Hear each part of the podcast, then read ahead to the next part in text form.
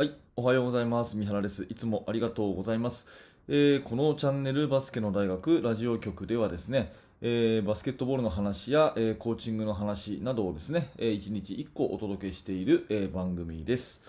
はい、今日は2月の18日ですね、えー木曜日になりました。皆さんいかがお過ごしでしょうか？えー今日のテーマはですね、良いチームって結局なんだろうっていうそんなお話で、えーこれは実は昨日ですね、えー私自身が自分のチームにミーティングでちょっとね話をした内容を、まああのここでもね記録として残しておこうかな、で皆さんのね、えちょっとしたお役に立てればなと思ってお話をさせていただきます。あのチームって何ですかって言われた時にどういうふうに答えるかを持っておくって結構大事だと思っていて私としてはチームって何かっていうふうに聞かれたら、えーもうこれは一つしかありません、えールールを決めてそれを徹底する集団と、ね、ルールを決めてそれを徹底する集団っていうふうに私は思うんですね。とにかく何かを、えーまず決めると。こういうことをやろうよっていうふうに決める、ね、あのチームで言ったら、え例えば集合時間はね、え何時にしましょう、ね、したらその何分前にはもういるようにしましょうとかっていうまずルール約束ありますよね、まあ、そういうのを決める。あとはバスケットボール的に言うと、まあ、昨日ね、え聞いていただいた方はディフェンスの話しましたけどマンツーマンディフェンスだったら、うん、こういうふうにこっちの方向にボールをねあの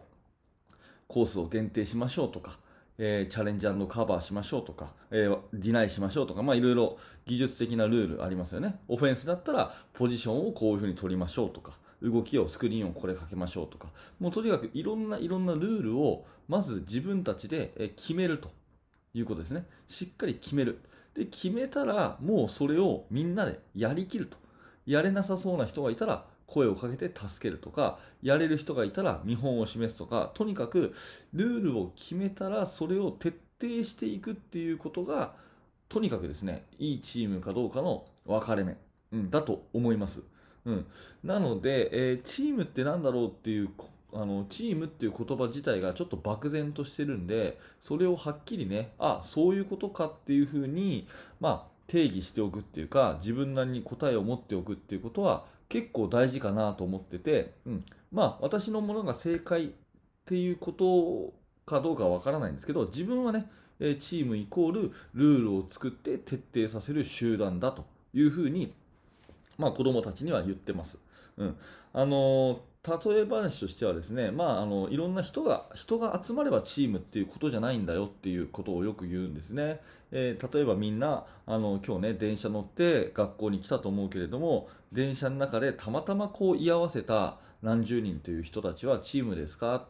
て聞くと、まあ、それはチームじゃないなたまたまいただけだもんなっていうふうにね、うん、まあ大体答え返ってくると思うんですよ。じゃあみんなは今日体育館に今日こうやって集まってるけどチームですかっていうと、うん僕たちはチームだと思いますっていうふうに返ってくるわけですね。うん、じゃあたまたまバスケットが好きでたまたま安田学園に来ていてたまたまここの体育館に来ていてっていうまあたまたまっちゃたまたまじゃないと今いるのってその電車の中でたまたまこう居合わせたのと何が違うんですかっていうふうに考えてみるとうんそう言われてみればなっていうふうにな、まあ、感じになるわけですよね、うん、あの質問としてね。じゃあそこでそのチームって結局何なんだろうっていう話になってくる時に私として持ってる答えはやっぱりそこには、ね、みんなで決めた約束事があってその約束事を徹底させようぜっていうそういう、えーお互いの関係がある。それをチームっていうんじゃないかっていうふうな、まあ、自分としては落としどころを作ってるということですね。でそうしていくと、まあ、じゃあ何をしたらいいのかっていうことがどんどん明確になっていくと思うので、まあ、そんなふうにね、えー話をしてあげることは、まあ、大事かなっていうふうに思って、えーいます。うん、でですね、えーとまあ、チームのルールを作るっていうふうに言いましたけどもう一個考えなきゃいけないのは自分たちで作るっていうところも大事だけど自分たちが作ったわけじゃなくてもうすでにあるルールどうしようもない、まあ、どうしようもないって言うと言葉変ですけど、うん、変えようもない決めようもないルールがもともとあるルールって世の中にいっぱいあると思うんですね、まあ、それをしっかり守っていく人間になるっていうことも大事だと思うんです、まあ、極端に言うと日本の法律とかね、うん、あとは学校の校則とかね。うん、それから、えーまあ、バスケットボールのルールもそうですよね。うん。例えばトラベリング、ねまあ、3歩歩いちゃいけませんっていうルールじゃないですか。でこれをね、試合中に、いや、僕はね、4歩歩けた方がいいプレーできるんですよって、ちょっと今日は変えましょうよって言い出したらどう思います？何言ってんだよって話じゃないですか。だからそういうことはもう自分たちで決めたものじゃないんだけれども、絶対守んなきゃいけない。うん。っていうところにもつなげていく。っていうことを考えたときにやっぱりその人としてっていうところ社会性っていう意味で決められたルールはきちっと守っていくことが大事だよっていうそういう生き方生活の指導にもまあつながっていくと思うんですね、えー学校のルール例えば遅刻ばかりしてる人ね。それから、えー宿題を出さない人。まあこれも約束を破ってるっていうことじゃないですか。あとはね、服装検査、頭髪検査とか、まあ各学校あったりすると思うんですけど、そういったものを違反してる人とか、っていうことを考えると、じゃあそういう人って、結局その自分中心の考え方で、チームプレーヤーではないよねっていう話、こんなこともよくしますね。うん、なので、えーまあ選手をね、こう誰を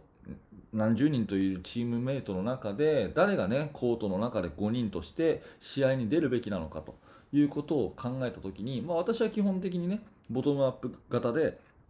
自分の生徒たちの意見を最大限尊重してねメンバーは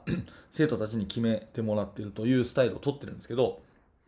誰がベンチメンバーになるのかとか誰がねスターターで5人出るのかっていうのはあの私もねアイデアは出すけれども子どもたちの意見というのを最大限尊重してメンバーは決めさせてるんですが、まあ、その時に基準はねはっきり示していて、えーただうまいだけでメンバーは決めちゃダメだよと、うん、それはなぜかっていうとあの今言ったようにチームプレーじゃなくなっちゃうからねっていう話をしてるんですね。だから基準としては僕は3つあると思っていて最優先事項は1つ目は社会性。で2つ目は賢さ。で3つ目がうまさということでこの順で私は考えてるんですね。社会性賢さうまさですね。社会性っていうのはもう今今ずっと言ってきたようなルールを守ろうとする人に合わせていこうとする力がある人。ね。で2つ目の賢さっていうのはどうやったらそれができるかなって常に考えられる。それから発言ができたり説明ができたり人の話を聞くことができたりっていうそういう頭を持っている人が賢さ。で3つ目にうまさ、まあ、要はバスケットの技術ですよね、まあ、この順でいかないと今言っていたようなチームってなんだろうって考えた時にそれはルールを決めて徹底させるっていうそういう集団ですよっていうところから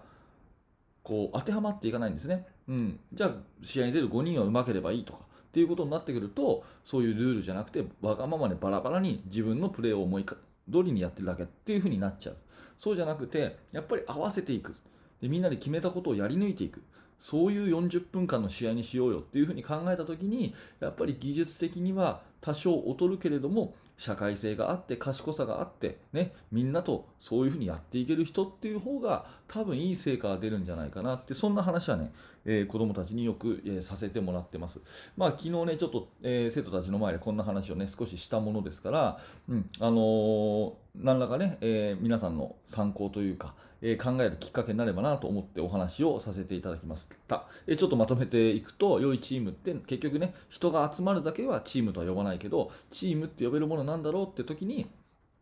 えーそれはたった一つしかなくてルールを決めて決めたからにはやり抜くというそういう集団、ね、徹底させるという集団であるということでそれを基準にやっぱり試合に出るメンバーっていうのも社会性っていう部分を優先して社会性賢さうまさ社会性賢さうまさの順で選手を選んでいった方がチームとしてはいいかもしれませんねというお話です。はい、ありがとうございました。えー今日もね、聞いていただいて本当に嬉しいです。あの、コメントいただいてですね、うんと毎毎朝通勤電車の中で聞いてますとかね、すごい嬉しいですね。あの、YouTube のメインチャンネルで動画出してますけど、動画出してる方を見ていただいてるのももちろん嬉しいんですが、このラジオを聞いてもらってるっていうのはね、なんかこう、うん言葉にできないまた違った嬉しさがあります、えー毎朝7時更新してますのでぜひよかったら、えーまた明日も聞いてください、えーで、あのー今ねお聞きのもののフォローをしていただいてですね明日の7時も楽しみにしていただけると嬉しいなと思います。えーそしてですね、一つだけお知らせをさせてください。えー指導者の方向けに無料のメルマガ講座というものもやっています。えっ、と、私の方からあのメールをね、お届けするような指導者向けのサービスになってますので、ぜひそちらも覗いてみてください。はい、えー最後までご視聴ありがとうございました。三原学でした。それではまた。